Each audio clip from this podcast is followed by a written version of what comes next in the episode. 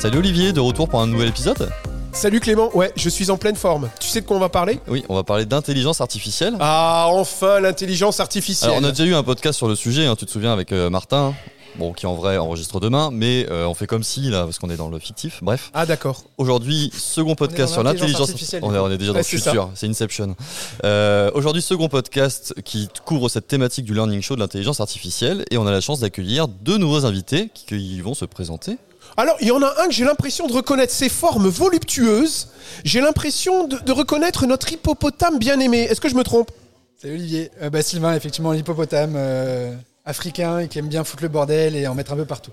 qu'on avait reçu au micro de Rendez-vous Interdigital il Tout y a dans les voies du digital learning il y a quelques temps maintenant pour parler du bahut. Et j'étais à l'époque euh, à Montréal et je suis de retour en France, à Lyon normalement, mais aujourd'hui avec vous à Rennes. De retour euh, pour les vacances ou de retour euh, définitif, mais avec des guillemets avec toi, définitif Avec hein Avec des guillemets. grandes guillemets. Très très bien. Tu nous rappelles un petit peu très très vite, Sylvain, qui tu es? Cofondateur de l'école Le Bahut qui forme des concepteurs pédagogiques à qui on garantit un premier job à l'issue de la formation et qui va bientôt former des chefs de projet en intelligence artificielle. Vous avez été les premiers en exclu à qui j'avais annoncé ça en juin. Tout à fait. Et là, ça y est, ça se monte. euh, objectif pour mars 2024, une première promo. Tout à fait. Et tu es venu avec un, un ami animal, j'ai l'impression. Alors, un perroquet du Gabon. Bonjour, qui es-tu? Bonjour, alors moi c'est Yuri Min, euh, je suis doctorant en sciences cognitives euh, chez SIDO. Et alors le perroquet du Gabon, alors en fait c'est pas vraiment moi qui l'ai choisi. euh, en fait quand Clément nous a demandé de choisir des animaux, j'ai passé à peu près deux heures et demie à comparer chaque animal, les caractéristiques, ce que ça pouvait représenter, etc. Alors qu'il aurait pu demander à ChatGPT qui aurait Ah bah ouais, direct, tout à hein. fait. Je, suis impressionné, quelqu'un qui est déçu, spécialiste de, de, de- de l'intelligence artificielle, qui a passé deux heures et demie de ton cerveau à toi. C'est ça. Et au, au bout d'un moment, je suis devenu fou. J'ai dit à Clément, non, mais je peux pas passer autant de temps à trouver un animal. Donc, il m'a euh, aidé à choisir cet animal qui est le perroquet du Gabon. Me demande pas pourquoi. Ok, c'est Clément qui a choisi.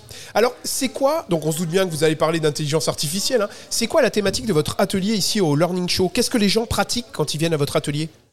Et ben, globalement, c'est ce qu'on va aborder aujourd'hui. Donc, le prompt engineering, c'est notre capacité à pouvoir dialoguer avec l'intelligence artificielle pour obtenir le meilleur résultat. Et donc, l'appliquer ensuite à l'éducation, à la conception pédagogique, mais surtout, et ça va être notre message d'aujourd'hui, l'inclure pour euh, accompagner les apprenants dans leur, euh, dans leur apprentissage.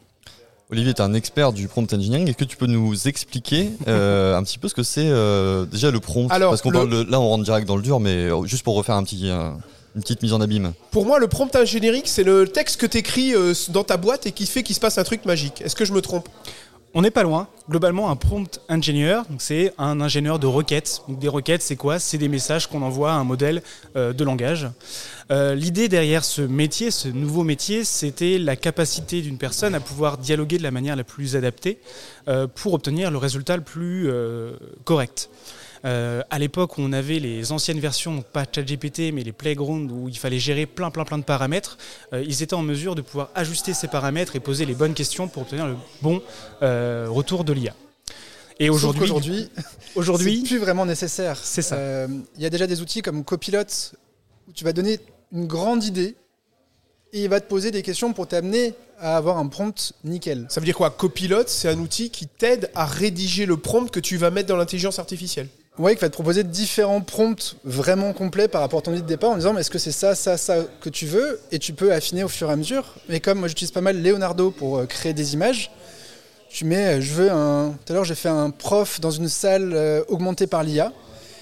Et lui génère-moi des prompts. Et il m'a créé des histoires de ce prof dans une salle générée par l'IA qui me faisait une super belle image à la fin. Alors que l'image de base, prof augmentée par l'IA, bah, sortait pas grand-chose. Donc, tu rentres dans un premier outil. Tu me rappelles le nom de l'outil? Copilot ou Leonardo pour la partie image et tu dis aide-moi à générer un prompt d'image et après c'est le même outil qui va te générer l'image. Ah, d'accord, ok. C'est un outil dans l'outil. Donc en fait, au fur et à mesure que les modèles vont se développer et les interfaces vont se développer, on aura de moins en moins besoin d'être euh, pointilleux sur le message qu'on va envoyer à l'IA. Aujourd'hui, il y a encore un peu ce besoin, notamment sur euh, l'éducation, où on va avoir euh, des milliers de paramètres. Quand on fait de l'éducation, on ne fait pas un cours pour euh, tout le monde. Il faut préciser son public, il faut préciser tout un tas de contraintes.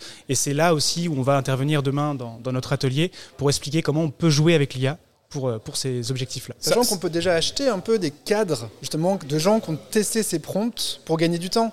J'avais expliqué comment créer un livret de vacances, enfin un cahier de vacances, de révision, basé sur la passion ou sur les envies du jeune qui voulait réviser. Et en fait, ça te donnait ce cadre, tu n'avais plus qu'à remplir. Il aime le PSG, il est en cinquième, il veut réviser les maths. Et ça te sortait tout un cahier de vacances de 40 pages par rapport au programme de cinquième en France et notamment sur les sujets qui l'intéressaient. Et on a lui demander la vitesse de Mbappé, euh, quelle est la vitesse maximum, ça veut dire qu'il peut faire combien de mètres sur 100 mètres. Et tout était déjà préadapté Hmm. euh, parce que ce cadre existait. Je, vois pas mal de jeunes là derrière vous, enfin derrière toi, mais à côté de toi. Et, et finalement, on voit plein de formations, ce prompt engineering. D'accord? Ça veut dire qu'il faut pas les faire? Parce que vous êtes en Alors, train de dire. euh, alors, me dites pas ça. Je viens de finir le prompt engineering de Coursera. C'était super intéressant. J'ai appris plein de trucs. Non, mais en vrai, euh, le prompt engineering, c'est la façon dont, globalement dont tu t'adresses à un grand modèle de langage.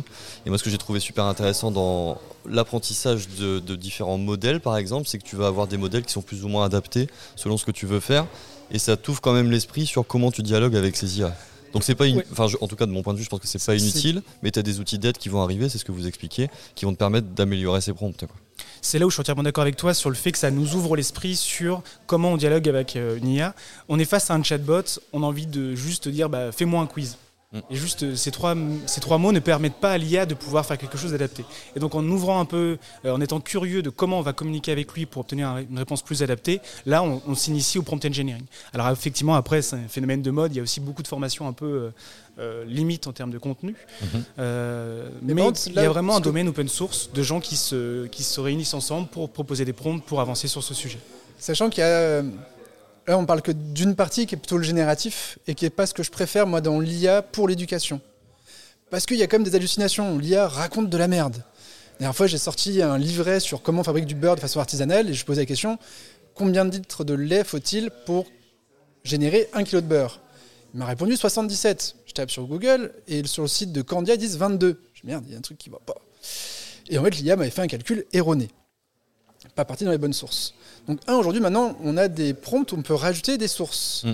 Et là, l'IA va partir de choses qu'on lui donne. Et c'est plus intéressant quand on est un enseignant, quand Ouais. on est un formateur, qu'on maîtrise son sujet. donnes des inputs en fait à- au, au langage de Et modèle donc, de langage. crée-moi un quiz sur ce PowerPoint, sur ce livret que j'ai créé, sur ce cours qui existe, que j'ai validé, où je suis sûr que Mm. tout est juste dedans. Là, il va te créer un quiz efficace. Le risque, c'est crée-moi un quiz sur ce cours que je connais pas très bien. Ouais. Et potentiellement, il va te créer un quiz à la con qui marche pas. Donc, c'est pour ça que moi, je préfère largement quand c'est ba- quand c'est sur des données que tu apportes toi. Enfin, des données, c'est pas Mm. notamment des chiffres, hein. c'est du texte Des vidéos.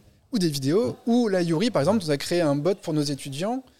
On a mis tous nos contenus de cours, tous nos plannings, les dates, les horaires, les intervenants, et tu peux lui dire à minuit, bah bien, demain c'est à quelle heure qu'on commence, est-ce que c'est en présentiel ou en distanciel, tu peux me filer les cours, les supports pour que je puisse les voir, et en même temps me rappeler les taxonomies de Bloom, parce que je pense qu'on va en parler demain, et je sais plus trop ce que c'est. Bah, il va chercher dans tous les contenus qu'on lui a donnés, mais c'est des centaines de pages, et honnêtement, là, il dit pas de conneries. Par contre, tu demandes la météo du lendemain, il sait pas, parce qu'on lui a dit, tu ne réponds Hmm. qu'avec ce qu'on t'a donné.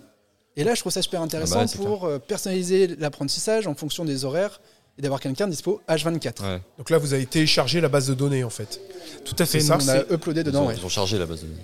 C'est une nouvelle technologie qui s'appelle euh, notamment LangChain et donc la vectorisation. Et l'idée ici, c'est qu'on va créer un, on va prendre une IA comme GPT, mais on va l'entraîner seulement sur nos propres données et elle ne sera, elle ne répondra que sur ces données-là. Elle ne va pas aller chercher d'autres choses, d'autres contenus qu'elle pourrait avoir qui seraient effectivement potentiellement faux. Et en faisant ça, on s'assure un de la qualité de la réponse et effectivement pas d'hallucination, etc. Et sachant qu'on peut lui parler à cette IA. Donc ta question, elle peut être textuelle. Ou si t'es pas à l'aise avec le texte, bah, tu peux lui parler, elle saura te répondre. Et elle peut te le rendre sous forme de texte ou de vidéo. Où euh, Yuri euh, s'est avatarisé et c'est lui qui vient de donner la réponse. C'est Et bien honnêtement, là-dessus. Ça. la qualité de réponse est bonne, la voix est bonne et la rapidité à laquelle la réponse arrive est bonne. Il n'y a bonne pas aussi. le temps d'attente qu'on avait avant, euh, il y a 2-3 ans, où tu avais 3 secondes et tu en avais déjà marre, tu envie de quitter la page. Là, l'IA euh, déjà te montre qu'elle est en train de taper.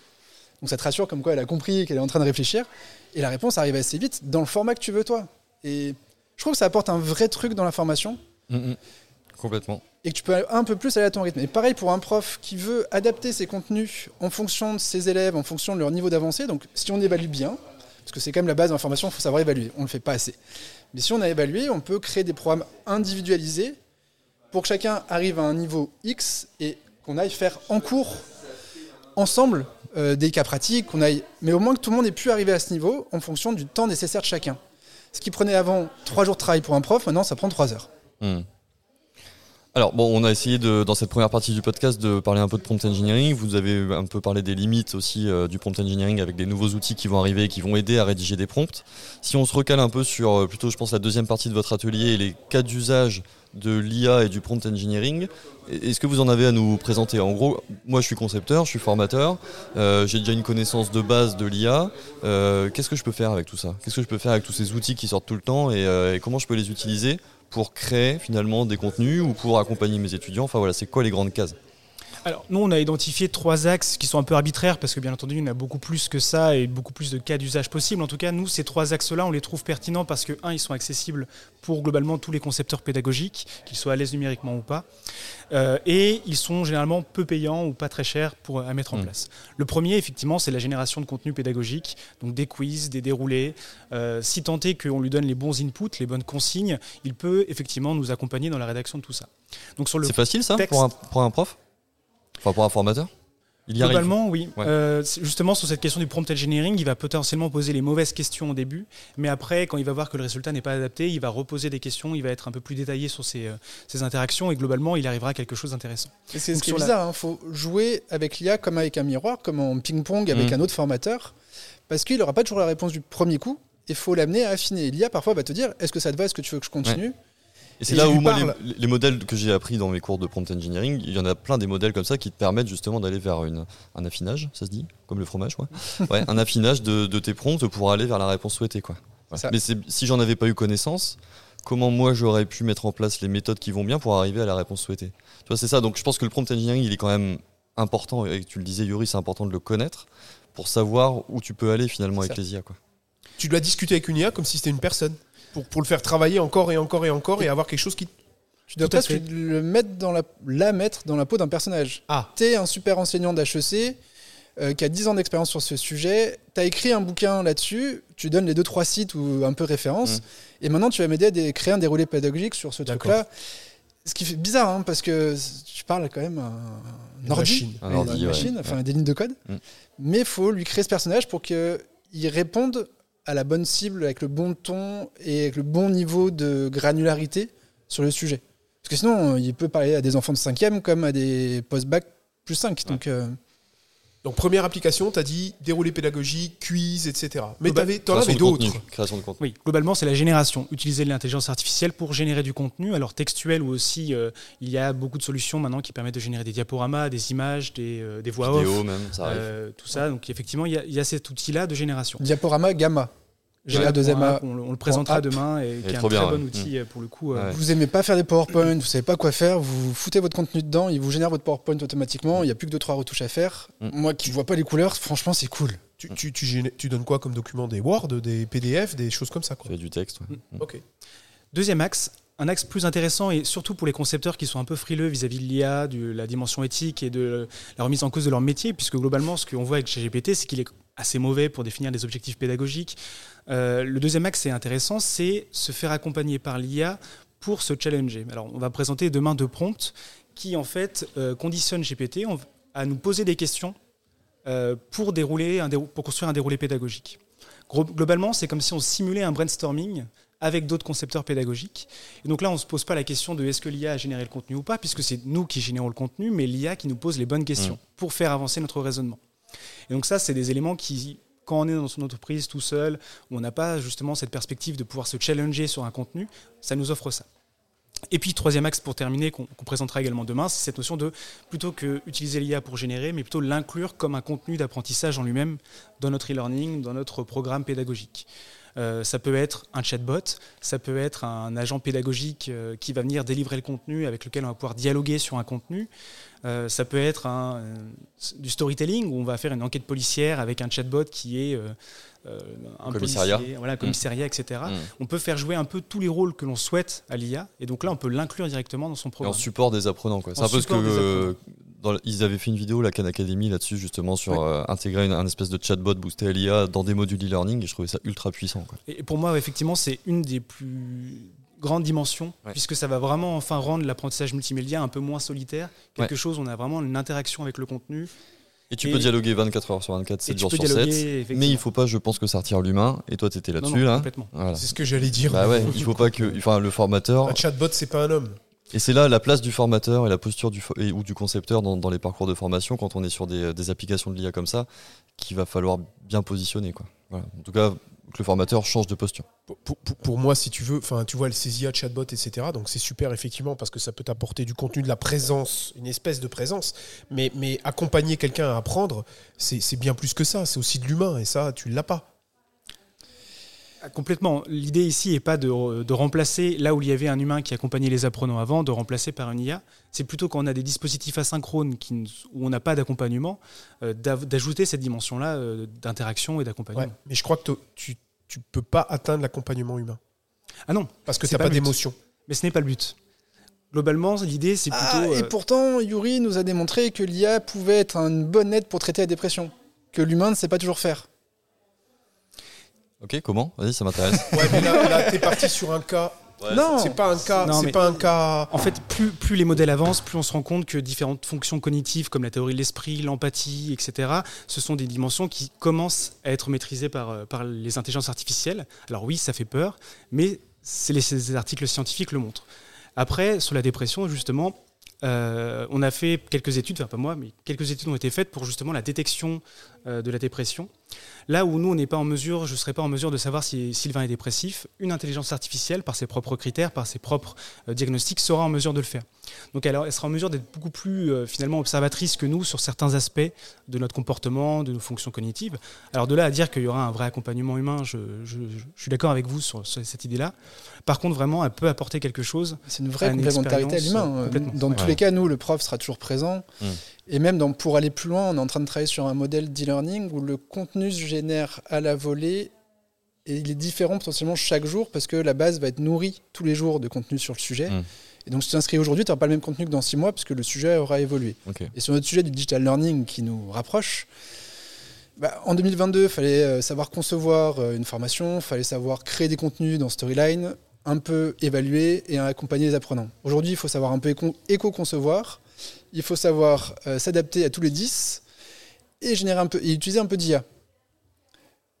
Si tu as créé ton contenu il y a 5 ans, il est complètement obsolète. Ouais. Et là, l'idée, c'est que l'outil puisse t'apporter, par rapport à des outils pédagogiques, les dernières infos et t'évaluer en fonction de ça. Et ça, c'est intéressant pour l'enseignant, mais qui va quand même, lui, et ce que j'adore dans le chat GPT et dans les outils d'IA, c'est que ça va enlever tous les devoirs à la con que l'IA sait faire. Et que ça va être au prof d'être un peu euh, intelligent pour créer des devoirs que l'IA ne sait pas faire et qui va vraiment montrer la créativité ou la compréhension de l'étudiant. Parce qu'un quiz, l'IA répondra mieux que le prof. hein. Hmm. Mais je suis d'accord. Mais en fait, l'IA, c'est juste un, un outil qui va permettre au prof de gagner du temps, qui va pouvoir réinvestir ailleurs. Donc tu peux aussi voir l'IA, finalement, Olivier, comme un outil qui rapproche tes apprenants et l'humain. Parce que ton prof a potentiellement plus de temps à passer avec ses S'il n'a apprenants. pas rejeté l'IA. Après, je suis d'accord qu'il y a un débat un peu plus profond sur l'intelligence artificielle qu'on n'aura pas aujourd'hui, mais sur la question de l'externalisation des compétences cognitives. La capacité de synthétisation, Oui. la capacité d'argumentation, tout ça, est-ce que c'est des compétences qu'on accepte de perdre au fil du temps? Euh, Il y a des philosophes et des chercheurs qui traiteraient mieux que moi euh, ce sujet-là. Mais moi, je suis loin d'être objectif sur l'IA parce que je suis assez enthousiaste. Mais quand on regarde l'invention de l'imprimerie, par exemple, euh, on a pu stocker de la connaissance quelque part. Et donc, on, avait- on s'est débarrassé un peu de ce coût de pouvoir en mémoriser, etc. Et ça nous a fait évoluer sur certains aspects, on a pu développer d'autres compétences. La question, c'est aujourd'hui en quoi l'IA va nous permettre de développer des nouvelles compétences euh, en, soustrayant euh, ces compétences cognitives, en les externalisant.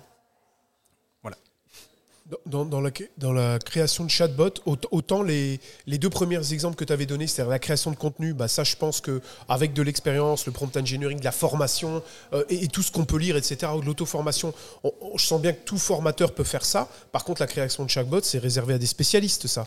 Et ben maintenant, avec la démocratisation des outils, on en présentera quelques solutions demain. Euh, c'est assez simple. On donne son document, on donne le rôle du chatbot, et en 2-3 clics, c'est fait. Il se fait automatiquement. Tout à fait. Chatbase, Chatfuel, par exemple, comme euh, Répète le premier. Chatbase. Ouais, J'en avais Chat testé Fuel. un aussi euh, où ça va super vite. ouais. Ok. Hmm. Tout à fait. Alors, il y a maintenant, il y en a plein, plein, plein. Et en fait, si vous êtes un peu curieux fou, hein. et un peu bidouilleur, vous pouvez le faire gratuitement. Mm. Ouais. Euh, Essayez faites- au moins. Pardon Essayez, enfin Oui, au moins tester, moins, t'as fait euh, l'idée quoi. Tout à ça, fait. ouais. Donc Bah, là, faut savoir coder un peu, quoi. Euh, Non, eh ben, en fait, il y a plus, des là. solutions euh, open source gratuites qui sont du no-code maintenant. euh, Ok. Et donc justement, faites attention à pas payer trop cher une solution, puisqu'en fait, euh, il y en a des milliers. Sur et GitHub. voilà, ça c'est énormément démocratisé. Ce...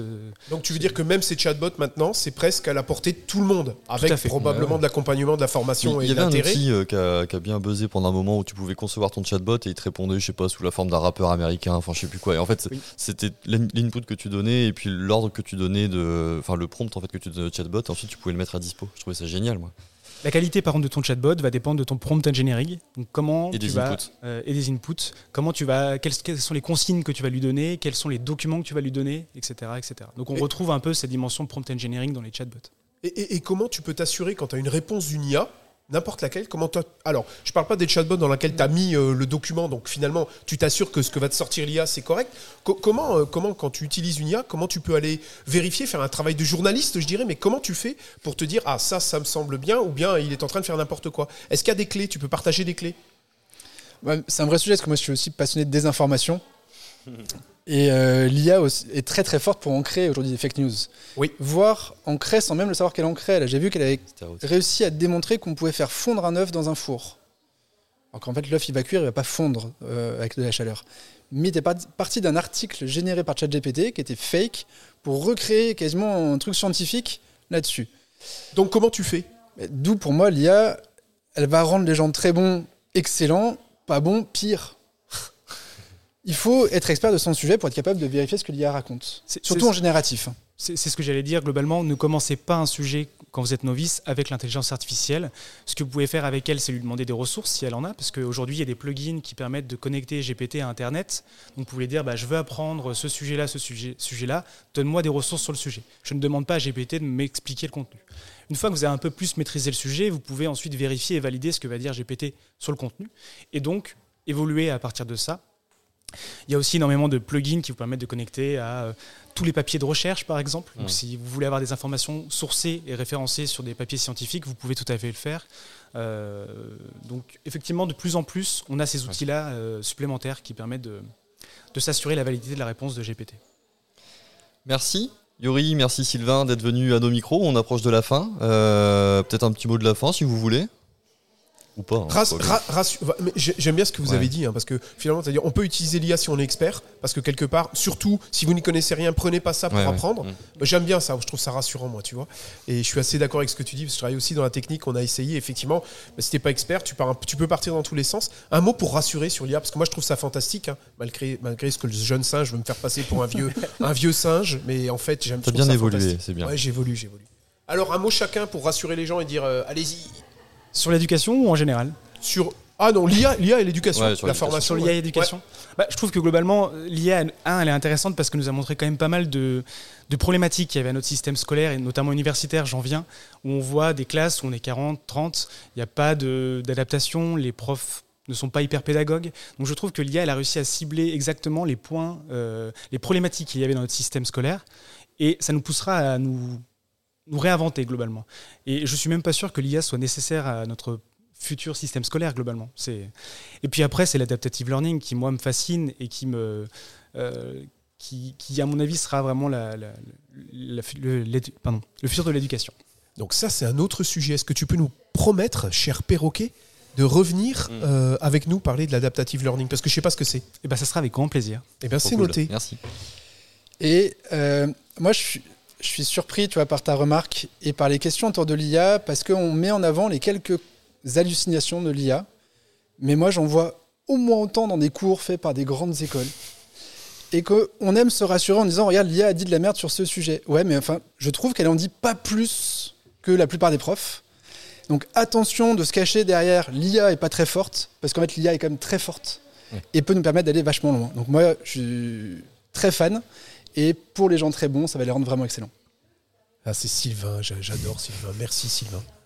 Merci à tous les deux d'être venus à nos micros pour Merci parler d'intelligence artificielle, de prompt engineering. Merci Olivier. On se retrouve bah, pour un prochain épisode du Ah, très Learning bientôt, Show. je pense, Bah hein. ouais, et Ah, merci au public. Show.